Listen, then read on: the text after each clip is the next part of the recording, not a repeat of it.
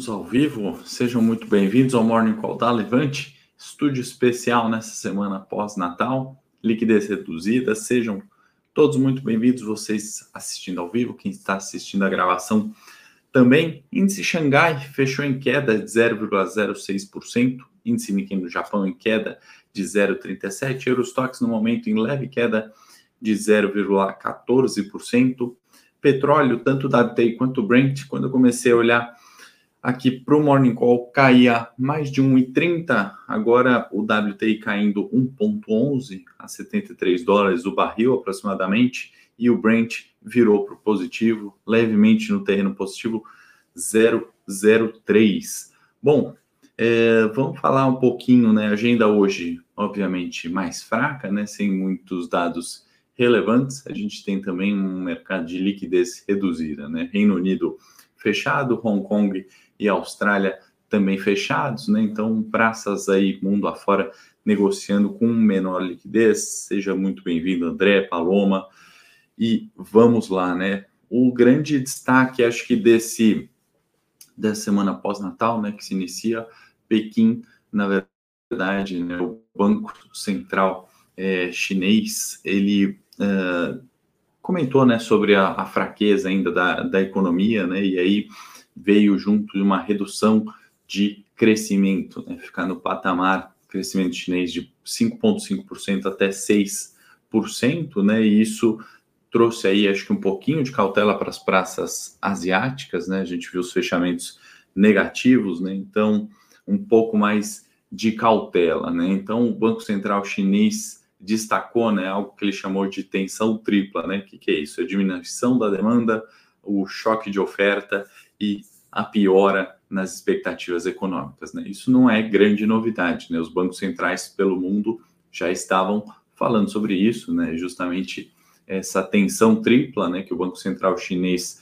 comentou é aquilo que a gente está vivendo né, nesse mundo é, pós-coronavírus, ou pelo menos é, pós-conhecimento né, do, do coronavírus. Né? Essa tensão tripla é o que a gente está vendo nos mercados desde então, né? Vendo o copo meio cheio, né? Que uma política monetária pode fazer quando existe essa tensão tripla, né? Ou essa falta de retomada econômica, ter sua política mais acomodatícia, né? Ou seja, mais estímulos, uh, menos aperto de juros, né? Isso pode ser algo que venha acompanhado disso, né? Inclusive o Banco Central chinês uh, comentou né, sobre incentivo ali a pequenas e médias empresas, né, que necessitariam mais de capital, de flexibilidade para a retomada econômica, além de destacar o setor imobiliário, né? A gente viu recentemente a crise da Evergrande, né? E a gente sabe do uh,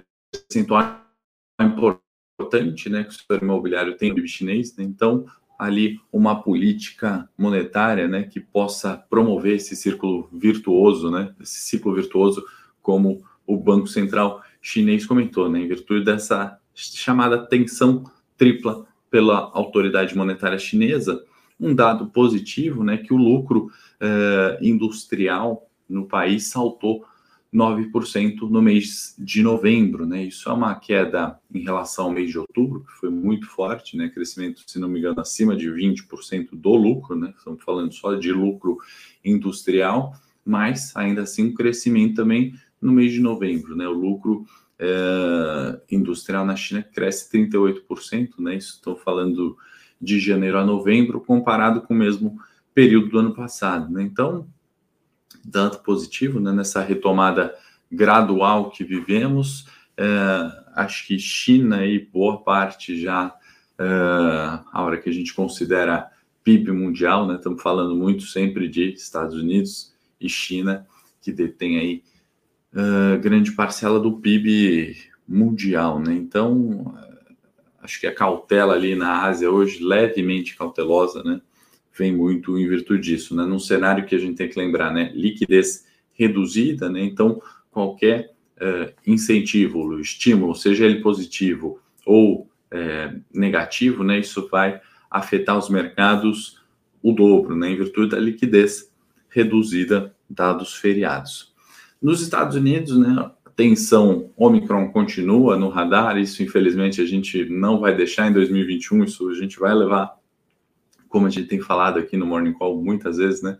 Isso vai permanecer de pano de fundo, né? Mas minha opinião é, particular aqui, vendo os preços de mercado, vendo reação, né, em virtude dos dados, né, da Omicron, que de fato, né, tem se espalhado muito mais, segundo as pesquisas, porém, uh, matado muito menos, né, uh, lotados hospitais, né, muito menos, ou seja, casos mais graves são uh, menores do que comparado com as outras variantes, mas é evidente, né, essa cautela permanece. Né? O que preocupa hoje nos mercados, né, principalmente nos Estados Unidos, além dos casos recordes, né, 185 mil casos só no sábado, né, uh, Reino Unido também batendo ali recordes diários de casos, né, além disso, uh, preocupa um pouco a questão de cancelamentos de voos, né, mais de 2 mil voos cancelados, até meu irmão que ia vir para cá no Brasil passar o Natal com a gente não conseguiu, né, então Uh, isso acaba preocupando, né? Isso certamente afeta companhias aéreas, isso reflete aqui uh, para, para o Brasil, obviamente, né? Isso acaba respingando aqui, na, seja na cautela do, do mercado, seja especificamente em companhias aéreas, indiretamente, né? Então, é algo que a gente tem que ter no radar. O copo meio cheio de lá, né, que eu trouxe para a gente comentar aqui, foram as vendas né, de fim de ano que cresceram 8,5%. Né? Essa maior alta em 17 anos, esses dados são da Mastercard Spending Pulse, uma pesquisa que eles fazem recorrentemente nos Estados Unidos, né? E isso contempla do dia 1 ao 24 de dezembro, né? E pagamentos tanto dinheiro, débito e crédito, né? Então, assim, o, uma recuperação, né? Pelo menos nas vendas de Natal, dados preliminares nos Estados Unidos, né, mostrando aí uma retomada do consumo, dado positivo. Vindo agora aqui para o nosso Brasil, né, agenda bastante esvaziada mais uma vez, né, como eu já falei, tivemos falas ontem, né, do novo secretário do Tesouro, Paulo Vale, né, secretário do Tesouro, que é o dono da chave, né, o dono do, do cofre, determina ali onde que a gente pode gastar, reforçando, né, que o teto de gastos não morreu, a gente viu os problemas recentes e acompanhado disso toda a incerteza, né, quanto à percepção uh, dos investidores locais, estrangeiros, quanto às contas públicas, ele enfatizou ali que o teto não morreu e que ele vai recuperar aí essa percepção negativa no ano de 2022, né? Então, agenda esvaziada, declarações positivas, né? A gente precisa ver de fato se isso uh, vai ser respeitado, né? Se essa percepção vai ser retomada mesmo ao, ao longo de 22, né? Isso é fundamental para dólar mais tranquilo, taxa de juros mais tranquilo, percepção dos investidores para longo prazo mais positiva com o Brasil, né? Isso é fundamental para a gente ter destravamento dos preços de bolsa. Né? Vale lembrar que nossos casos aqui de coronavírus, né, a gente teve menor é, número de mortes, felizmente, né, desde março, né, 30 de março, quando de fato uh, estourou a pandemia aqui, foram 27 mortes nas últimas uh, horas e 66,8 de vacinados, né, com uh, vacinação completa, né. Então, estamos caminhando, né, estamos avançando, recuperando ali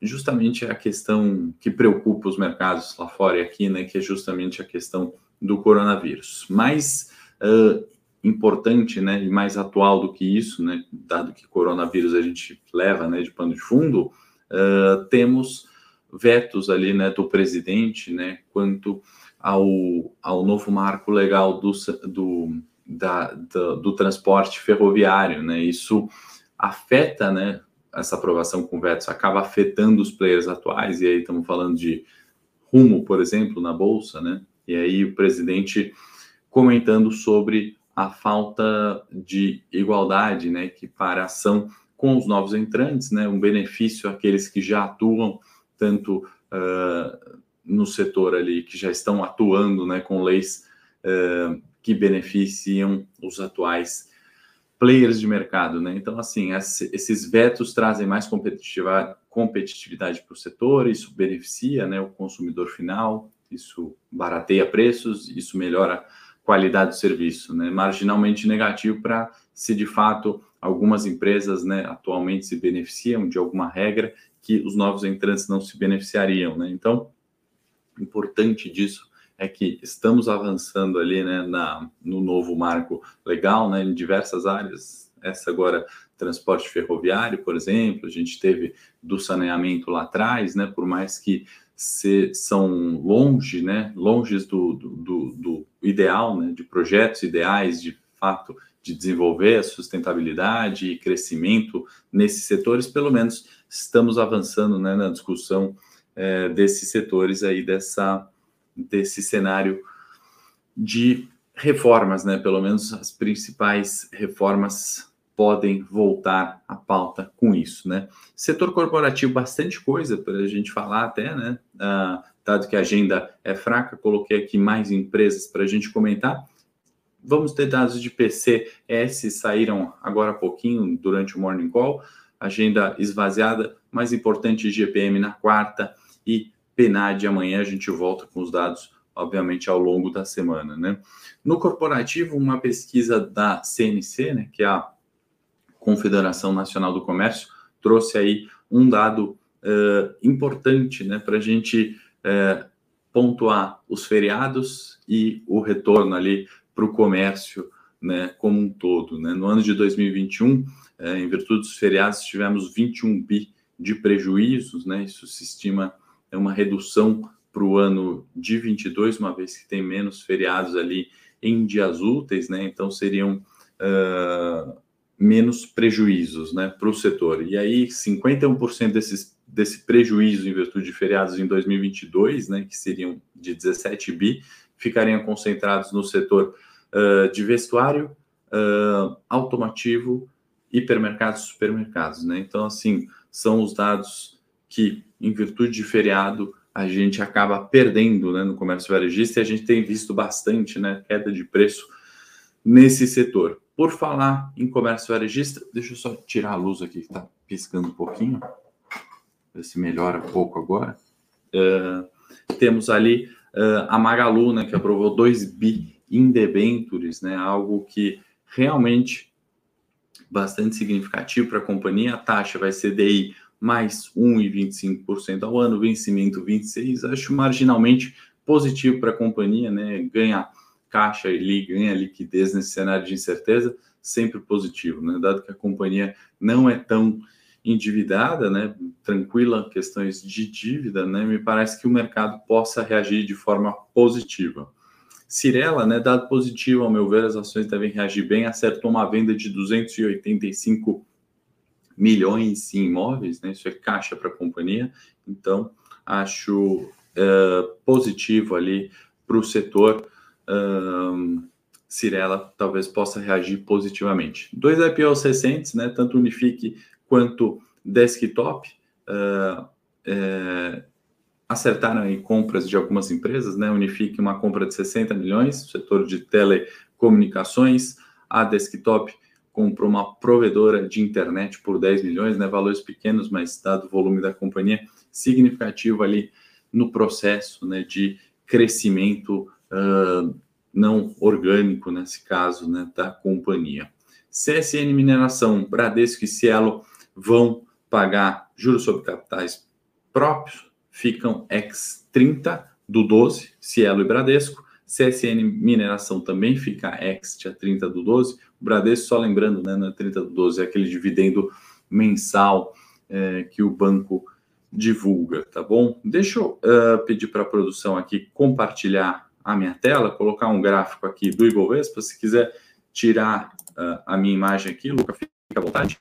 E aí temos aqui o Ibovespa, né, que está em queda de 131 mil pontos. Aqui no nosso desenho aqui recente, né, que está ficando muito, muito porque o mercado não vai para lugar nenhum. A última semana de baixíssima liquidez, né, são esses últimos dias aqui, a gente teve, de fato, uh, pouca oscilação de preço, né? Vou colocar o gráfico de 60 minutos só para a gente observar, né? Que o mercado tem oscilado, né? Nesse retângulo, né? Figura técnica que determina né, um topo em 109 e uma, um suporte né, em 104 mil pontos, a gente tem essa linha de suporte aos 105 mil pontos muito mais relevante, né? E os últimos quatro, aliás, os últimos três dias de pregão, né? A gente teve essa oscilação aqui muito baixa, né? Muito pequena. Então, a gente, voltando aqui para a figura do dia, né? Figura grande aqui, a gente tem um suporte em 105 mil pontos, né? Que tem sido testado, né? Fechamos, fechamos 200 pontos abaixo dele, né? 200 pontos abaixo uh, dos 105 mil pontos. Isso uh, seria muito importante que a gente mantivesse né, a linha uh, dos 105 mil, né? Acima dos 105 mil, a gente vem para buscar o 107, resistência imediata, e logo depois o 110. Caso não seja respeitado 105 mil pontos, a gente mantém o nosso suporte né, mais relevante em 102 mil pontos. Dá uma passadinha também nos juros, né? Janeiro 29, só para a gente ter uma referência, né? A gente comentou, ele veio para média, né? De 200 períodos, 10,606 praticamente, e agora está nos 10,62, né? Os juros que mostrou uma certa alta né, no último pregão, antes do Natal, alta de 1,43%, mas em um nível muito mais controlado né, daquele antes que a gente via aqui na casa dos 12,80 aqui em cima, né, no estouro do teto fiscal. Né? Então, cenário uh, levemente uh, mais normal para juros. Né? Lucas, se quiser voltar para mim agora, os juros mais controlados, né? os juros mais é, tranquilo, de certa forma, né? E é, um estresse muito menor, apesar da alta na última, no último pregão, né? na quinta-feira pré-natal. Bom, pessoal, esses eram os principais dados. Acho que é reflexo hoje na bolsa vem em virtude disso que a gente comentou aqui no Morning Call. Obviamente, liquidez muito mais reduzida, né? muito mais cautelosa, semana mais curta. Né? Então, no mais, desejo aí um bom Natal atrasado a todos. Quem não viu, não viu o Morning Call no dia 23, vamos nos falando ao longo da semana. Amanhã, 8h30, estou de volta aqui. Bom dia, boa semana a todos. Para saber mais sobre a Levante, siga o nosso perfil no Instagram levante.investimentos. Se inscreva no nosso canal do YouTube Levante Investimentos. E para acompanhar as notícias do dia a dia e mais sobre a Levante, acesse nosso site levante.com.br.